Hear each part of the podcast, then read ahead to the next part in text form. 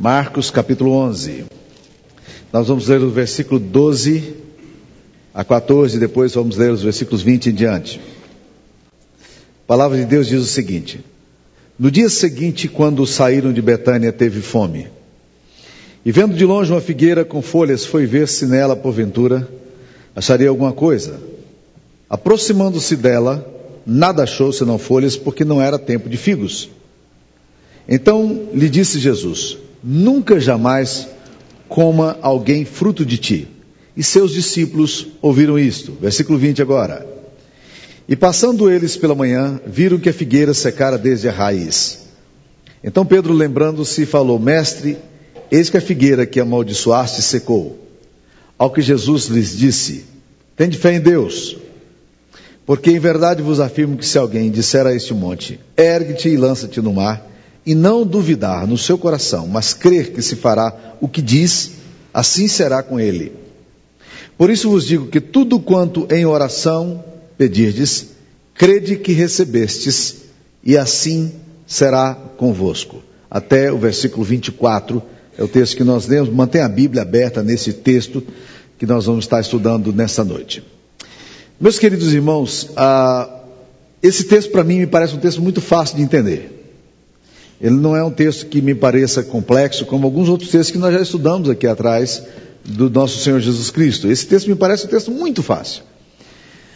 O problema para mim, na medida em que eu leio e estudo esse texto, e eu tenho lido esse texto sistematicamente, durante três semanas já praticamente, é a crise que brota no meu coração quando eu leio esse texto. Literalmente, nenhum texto da Bíblia que eu tenho pregado nesses últimos tempos aqui em Marcos tem provocado no meu coração tanta tanta crise, tanta dor quanto esse texto. Deixa eu tentar traduzir para vocês o que está acontecendo aqui nesse texto e que o Espírito Santo de Deus nos ajude, a mim que vai falar e a vocês que vão ouvir. Ah, o texto nos diz que Jesus Cristo estava saindo de Betânia, uma vila pequena que ficava a 12 quilômetros de Jerusalém. Ele costumava se hospedar ali porque ali ficavam Marta, Maria e Lázaro. E quando ele estava vindo em direção ao templo, diz-nos a palavra de Deus que ele ele teve fome e se aproximou de uma figueira com folhas para ver se nela havia algum fruto. E quando ele chega ali naquela figueira, ele nada achou senão fruto, e o texto diz: porque não era tempo de figos. E isso causa estranheza, obviamente, a nós quando lemos o texto. Por quê?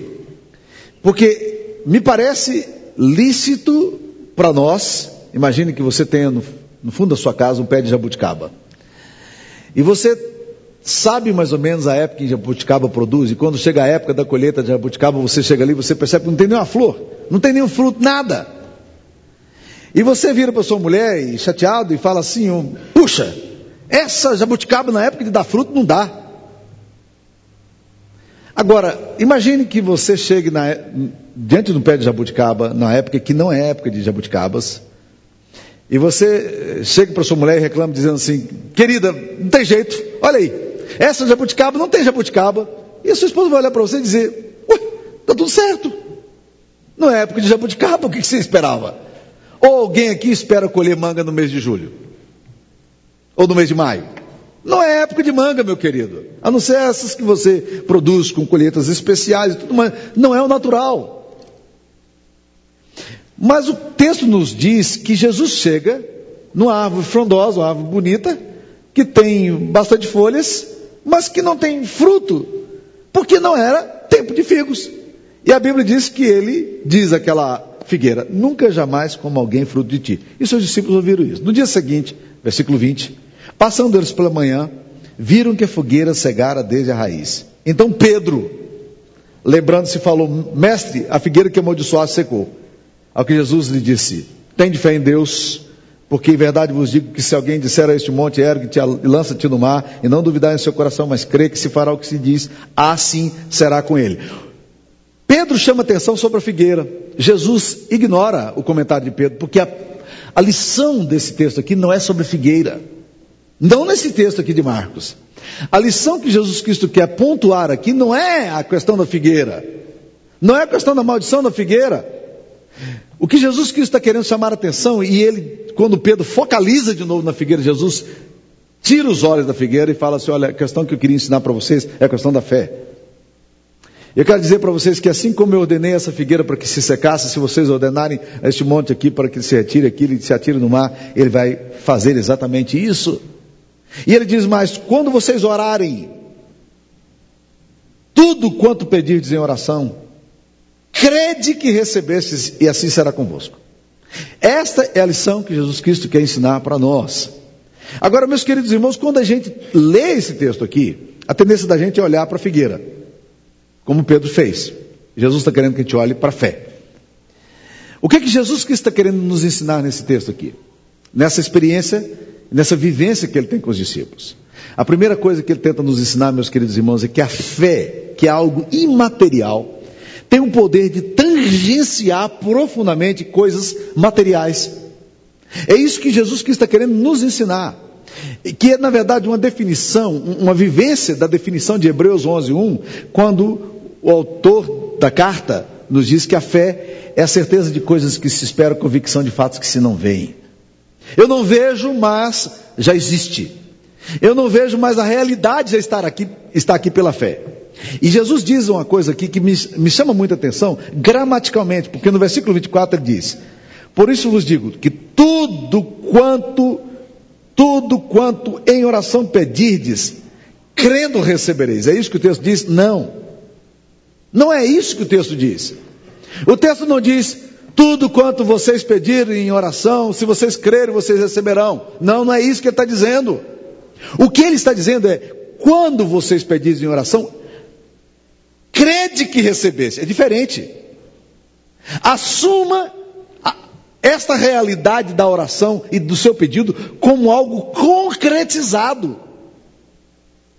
E creia e se assenhoreie dessa verdade, aposse-se dessa verdade como absoluta e real. E a fé transmitida na oração será capaz de mudar a coisa imaterial numa realidade absolutamente material. Talvez essa tradução, Hebreus 11:1, quando fala fé, certeza de coisas que se esperam, uma tradução mais moderna do Eugene Peterson, fala que a fé é a certeza de coisas que se substanciam. Eu gosto de pensar nessa ideia. Alguma coisa que vai se substanciar agora. Jesus Cristo está querendo ensinar exatamente isso. Abraão foi o pai da fé. Presta atenção como a vida de Abraão nos ilustra exatamente o que Jesus está querendo ensinar. Abraão tinha 100 anos de idade, Sara tinha 90 anos de idade e Deus deu a promessa: vocês vão ter um filho. A Bíblia diz, literalmente em Gênesis 17, 17, que Abraão prostrou-se no chão, rindo, gargalhando. Ele perdeu o equilíbrio dele, de tão jocoso e engraçado que aquele negócio parecia. Não fazia nenhum sentido. E o anjo ficou olhando ali, e logo depois ele vai transmitir para Sara, Sara faz a mesma coisa. Sara diz: Será que sendo eu velha e sendo velho meu Senhor, teria ainda prazer? Fora de cogitação. A Bíblia diz que a Sara já, havia cessado o costume das mulheres. Não havia mais ciclo menstrual. Nenhuma chance. Mas quando Sara, lá na tenda, ri, os anjos que traziam a mensagem perguntaram: por que, que Sara ri no seu íntimo? Aí ela sai sem graça, ressabiada, se justificando, diz: Não, eu não ri. Ele disse: Você riu. E então o anjo faz a seguinte pergunta a Sara e Abraão: Acaso há alguma coisa demasiadamente difícil para Deus?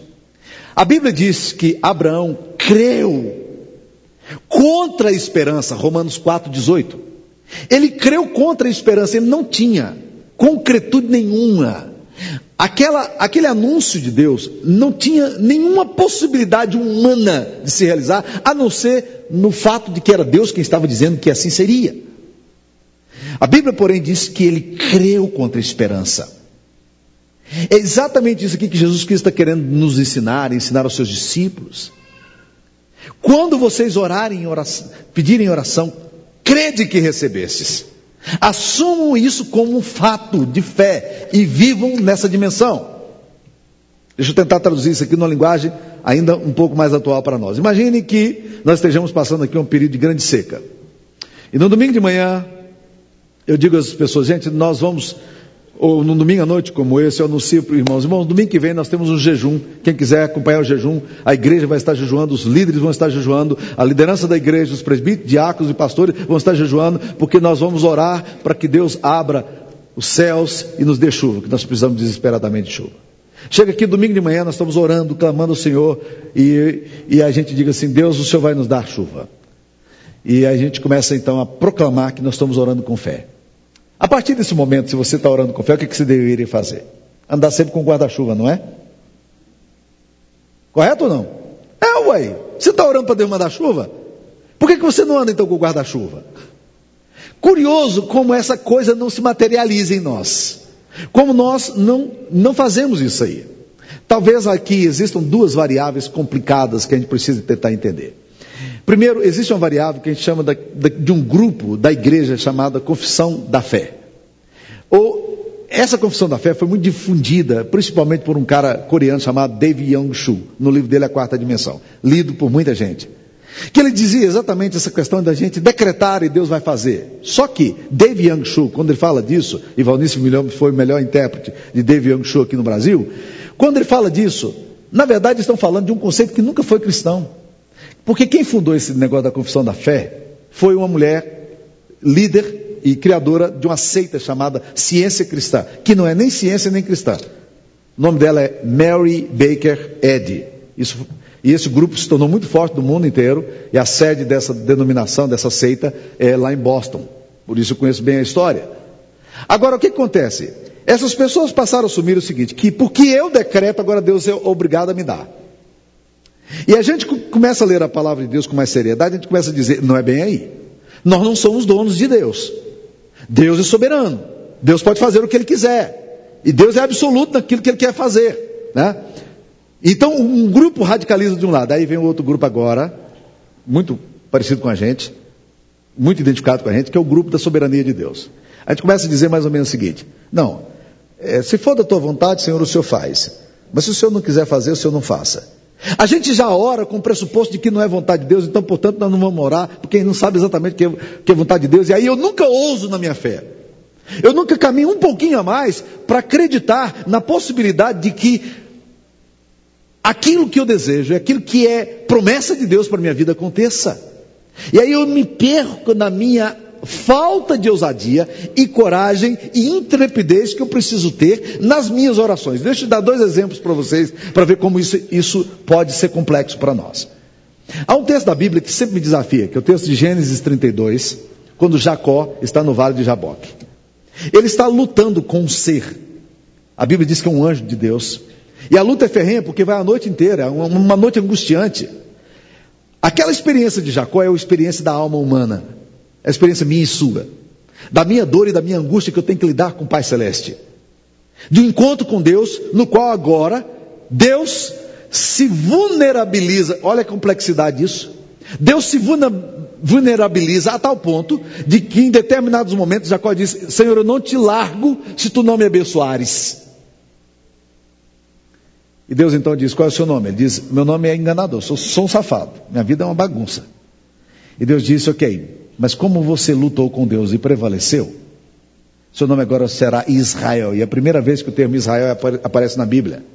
É muito interessante esse negócio, que Deus está dizendo, por causa da sua luta, por causa do seu desejo, por causa da sua busca, porque por causa desse combate com a divindade, o que você queria acontece com você. Deixa eu dar outro exemplo. Jesus conta a história, num contexto de oração, de uma mulher que é uma viúva. E ela chega para o juiz porque ela se sente lesada e fala: Juiz, julga minha causa. O juiz ouve aqui, sai para cá e vai embora. No outro dia a mulher está lá, bate na porta do juiz e diz: Senhor juiz, a minha causa. O juiz ouve, ignora. No outro dia a mulher está lá e: Senhor juiz, minha causa. E Jesus diz o seguinte, no contexto de oração: Ele fala, digo-vos que essa mulher será atendida. E Jesus está dizendo assim, não necessariamente porque o juiz quer atender, mas por causa da importunação da mulher. E ele usa isso para se referir a nós. Não é estranho essa parábola de Jesus? Não é desafiador essa parábola de Jesus? Então, encontrar esse equilíbrio aqui entre uma fé que ousa e que precisa ousar, e uma fé que, que não quer caminhar, porque ela tem medo de ousar. Este equilíbrio que parece que nunca se pontua na história, e essa foi uma das orações que eu tenho feito muito esses últimos dias. Senhor, não me deixe perder a dimensão de ser ousado em Ti. Mas ao mesmo tempo me dê a graça de entender que é o Senhor que controla a história. Esse equilíbrio de soberania de Deus e a ousadia que eu preciso ter na oração, meus queridos irmãos, parece-me que é a coisa mais crítica da minha alma. Eu não sei quanto a vocês, como é que vocês lidam com essa questão. Mas o que Jesus Cristo está falando exatamente aqui, que a fé, que é algo imaterial, ela age sobre elementos físicos. Se vocês tiverem fé, se alguém disser a este monte, ergue-te e lança-te no mar, e não duvidar em seu coração, mas crê que se fará o que se diz, assim será com ele. Essa é a primeira lição que eu aprendo aqui. Se é que eu aprendo. Se é que eu aprendo. Porque eu posso trazer para o nível da, da mente aqui, mas o coração não entra nesse negócio. E aqui é a crise. Segunda coisa que esse texto me parece apontar, meus queridos irmãos, é que a fé potencializa recursos. Jesus está dizendo que quando você está encharcado de uma convicção que Deus lhe deu, e essa fé está inundando o seu coração, isso potencializa os recursos pequenos que você tem. Mesmo quando esses recursos são limitados, mas a fé que você tem em Deus, esse poder da oração e da vida com Deus, transforma e potencializa o que você tem. Deixa eu tentar contar alguns exemplos aqui. Ah, vocês, muitos de vocês já devem ter ouvido falar de George Miller. George Miller era um homem que, que foi um homem que inspirou muito a Inglaterra. Porque ele era um homem de uma convicção e de um amor às pessoas. Um amor fantástico. Ele foi um homem que trabalhou com orfanatos em Bristol, na Inglaterra e cuidava de muitos meninos. Centenas de crianças foram atendidas por causa do cuidado desse homem e por causa do ministério dele. Ele inspirava a Inglaterra num determinado momento da história. Mas uma das coisas fantásticas da vida de George Miller é que esse homem orava. Um dia ele chegou no orfanato dele e a notícia chegou ao ouvido dele: olha, nós não temos nada para dar para as crianças hoje. Cerca de 200 crianças ali aguardando o café da manhã. Ele não tinha absolutamente nada para dar. Diz-nos a história que ele colocou todos os meninos assentados como se a comida fosse chegar daqui a minutos. E disse: Nós vamos agradecer o alimento. Pai do céu, muito obrigado, porque o Senhor nos dá esse alimento para o nosso corpo. Porque o Senhor é Deus da provisão, o Senhor é Deus do cuidado. Obrigado porque o Senhor ouve as nossas orações. E os meninos estão lá dizendo amém, amém. E nenhum deles sabe que não tem comida. Só George Miller e a equipe dele sabe que não tem comida. Termino de orar. As crianças estão agora aguardando o café da manhã. Alguém toca a campainha da porta. O leiteiro, que estava passando ali por perto, ele disse: Olha, eu não tenho tempo para chegar à cidade com o meu leite. Se eu levar, ele vai se estragar no caminho. Lembrei do orfanato aqui que pode estar precisando. Eu trouxe aqui o leite para vocês. Mal eles terminam de fazer isso. Logo em seguida chega um homem dizendo: Olha, alguns pães da minha padaria passaram um pouco do ponto e eu resolvi trazer para o orfanato para abençoar o orfanato. Vocês creem nisso? Pera, pera, pera, pera. Antes de você responder realmente. Você crê nisso? Eu estou querendo fazer a diferença entre um crer aqui e outro crer acolá. Peter Wagner foi o cara que me incomodou muito nisso quando ele disse: algumas pessoas quando oram creem que Deus as ouve. Algumas pessoas, porém, quando oram, realmente creem que Deus as ouve. E provavelmente você oscila entre o primeiro e o segundo grupo aí. Se é que você está nesse grupo. Então, antes de você dar uma resposta politicamente correta, uma resposta para as pessoas verem, você realmente crê? Deixa eu lhe dar um exemplo da minha família. Posso dar dois exemplos da minha família. Minha mãe estava convertendo a Jesus. Estava numa experiência de conversão. Minha mãe sempre foi uma mulher piedosa, temente a Deus, ainda que não conhecesse o Evangelho. Ela estava lendo a Bíblia, aprendendo a ler a Bíblia. Ela exercia uma certa liderança na cidadezinha pequenininha, chamada Conceição do Ipanema, que não tem nada a ver com o Ipanema do Rio. Uma cidadezinha de 2 mil habitantes no interior da, de Minas Gerais. Meu pai era o dono do único posto de gasolina da cidade. Então nós estávamos ali e a minha mãe exercia certa liderança na sociedade. Quando um dia vem uma procissão de mulheres chorando. Por quê? Porque a mãe de um garoto de três anos de idade, ele estava com tétano, dando espasmos já para a morte. E a mulher desesperada trazendo aquela criança, e todo mundo que se conhecia, na cidade de dois mil habitantes, e a rua se encheu de mulheres. E vieram em direção à minha mãe, talvez porque fosse uma mulher mais espiritualizada, e chorando, porque não tinha médico, não tinha hospital, não tinha quem recorrer. E minha mãe disse: Vamos orar. E aí vocês imaginam a cena: 150 mulheres, 70 mulheres, não sei quantas mulheres, ajoelhadas no meio da rua, em frente à casa de minha mãe, e diz: Não, vamos orar aqui agora. Não tinha o que fazer, a não ser crer que Deus podia intervir naquele momento. E foi exatamente o que fizeram. E aquela criança, miraculosamente, começou a recuperar a saúde dela ali na frente delas. E o milagre de Deus aconteceu ali. Vocês creem que a fé pode potencializar recursos? Deixa eu contar um outro exemplo. Meu sogro era pastor na cidade de Registro, trabalhando com muita limitação financeira na sua igreja.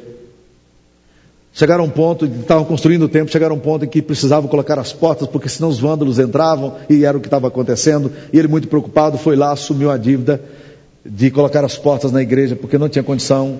Havia um homem que era um japonês, dono de uma, de uma loja de materiais de construção, Dona Lloyd, está aqui, participou muito dessa história.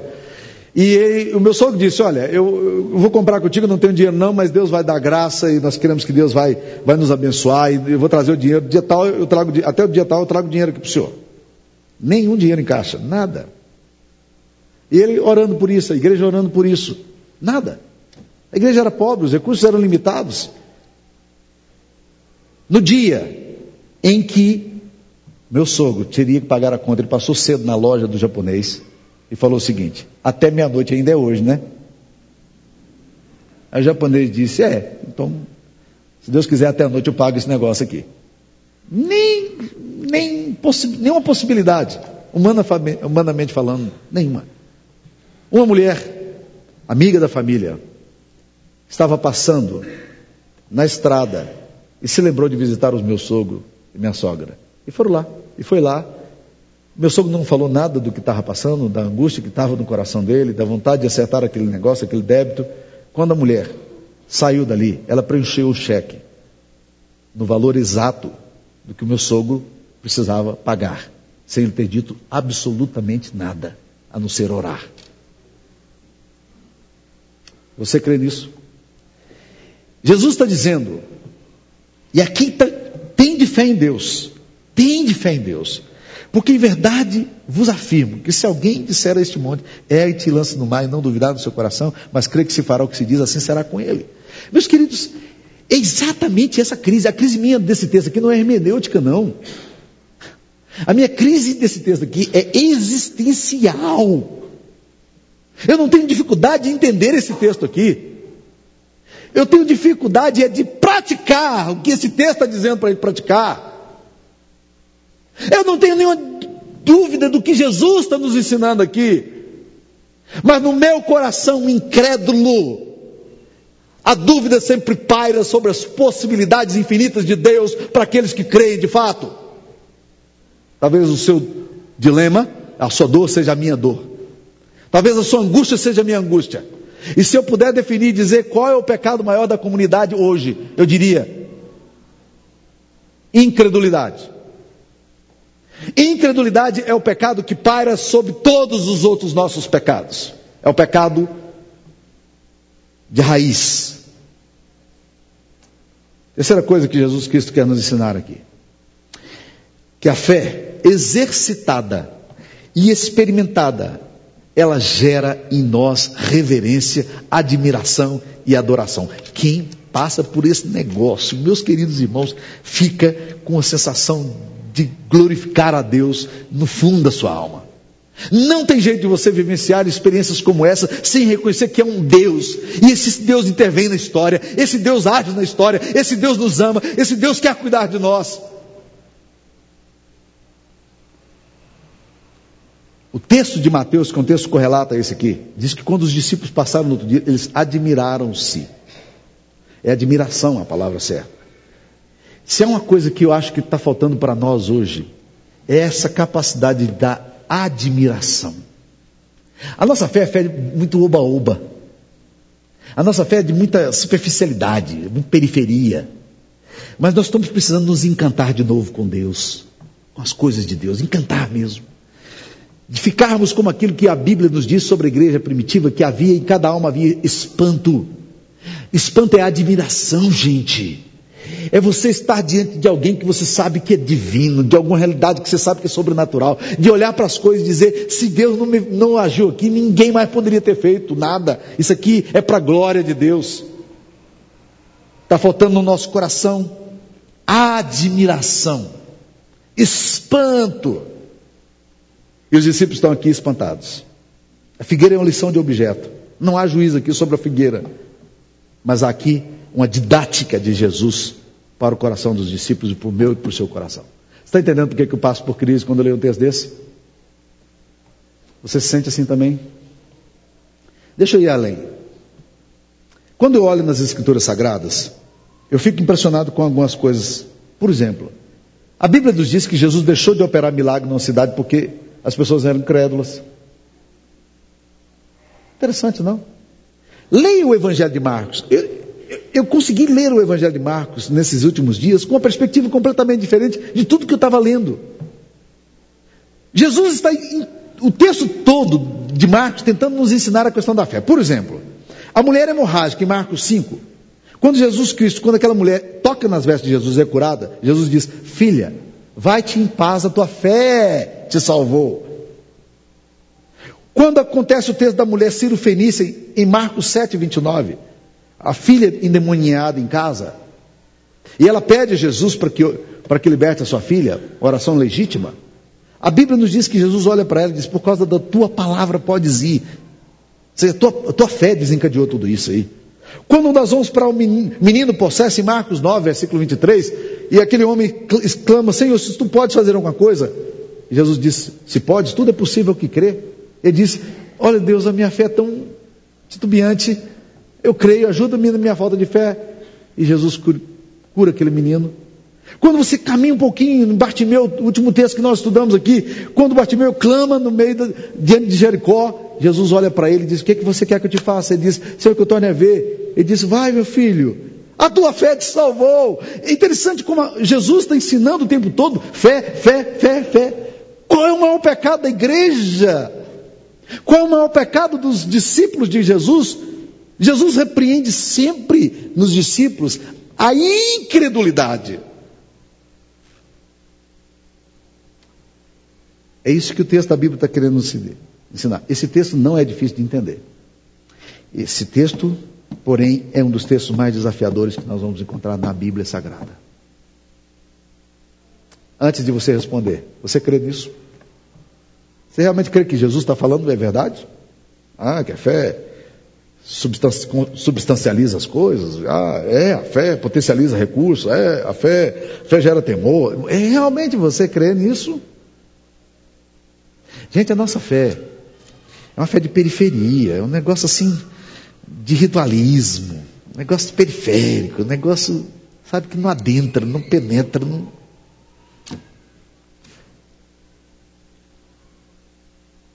É assim que você se sente?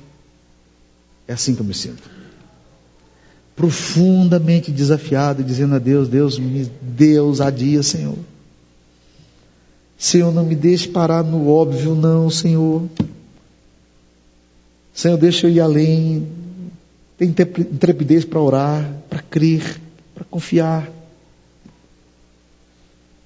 Eu leio esse texto aqui com crise na alma, com a crise profunda de um Deus vulnerável que me convida a vir lutar com Ele a um Deus que se permite tocar, a um Deus que se deixa ser agarrado por um homem como Jacó, tão fútil na aproximação da história dele, mas transforma essas realidades de forma misteriosa, magnânima e maravilhosa. É isso que esse texto nos ensina. Que, é que eu vou fazer com esse negócio? O que, é que nós vamos fazer com isso que Jesus Cristo nos ensina aqui agora. Por isso vos digo que tudo quanto em oração pedirdes, crede que recebestes, será assim convosco. É isso que a palavra de Deus está nos ensinando. É isso que a palavra de Deus nos desafia nessa noite. Que tal se a gente orasse agora por isso? Se você quiser ajoelhar para orar, se quiser ficar em pé para orar, se você quiser confessar a Deus a sua incredulidade, seu fracasso, sua vergonha, vamos orar. Com a lista de coisas boas para te apresentar, nós não estamos aqui, ó Deus, para afirmar quanto a gente crê. Nós estamos aqui, ó Pai, desesperados com a nossa própria dor, angustiados com a nossa falta de fé. Nós confessamos ao Senhor, ó Pai, que muitas vezes, ó Pai, nós estamos brincando de religião, ao invés de confiarmos no caráter do Senhor, na fidelidade do Senhor, nas promessas do Senhor. Deus, há muitas famílias aqui, Pai querido, que, se o Senhor não intervir, Pai querido, de uma forma prodigiosa, a história será um fracasso, Pai. Há muitos corações aqui, Senhor, que se o Senhor não derramar uma fé profunda e firme, Deus, o resultado será uma tragédia. Ó Deus, nós precisamos aprender a crer, Senhor. Tua palavra diz que a fé é um dom do Teu Espírito Santo. E nós queremos, ó Deus, te pedir que o Senhor encharque o nosso coração de fé. Encharque o nosso coração com convicções profundas de um Deus que ouve a nossa oração. E que ao orarmos, Pai, nós de fato creiamos que já recebemos, ó Pai querido, naquilo que o Senhor nos deu. Ó oh, Deus, inspire isso em nosso coração pelo Teu Espírito Santo. Lança fora toda incredulidade, toda dúvida, toda incerteza, Pai querido, que precisa ser dominada por uma convicção profunda das tuas promessas. É te pedir isso em nome de Jesus. Pedir isso por, pela nossa comunidade, para a glória e honra do teu nome em Cristo Jesus. Amém, Senhor. Amém.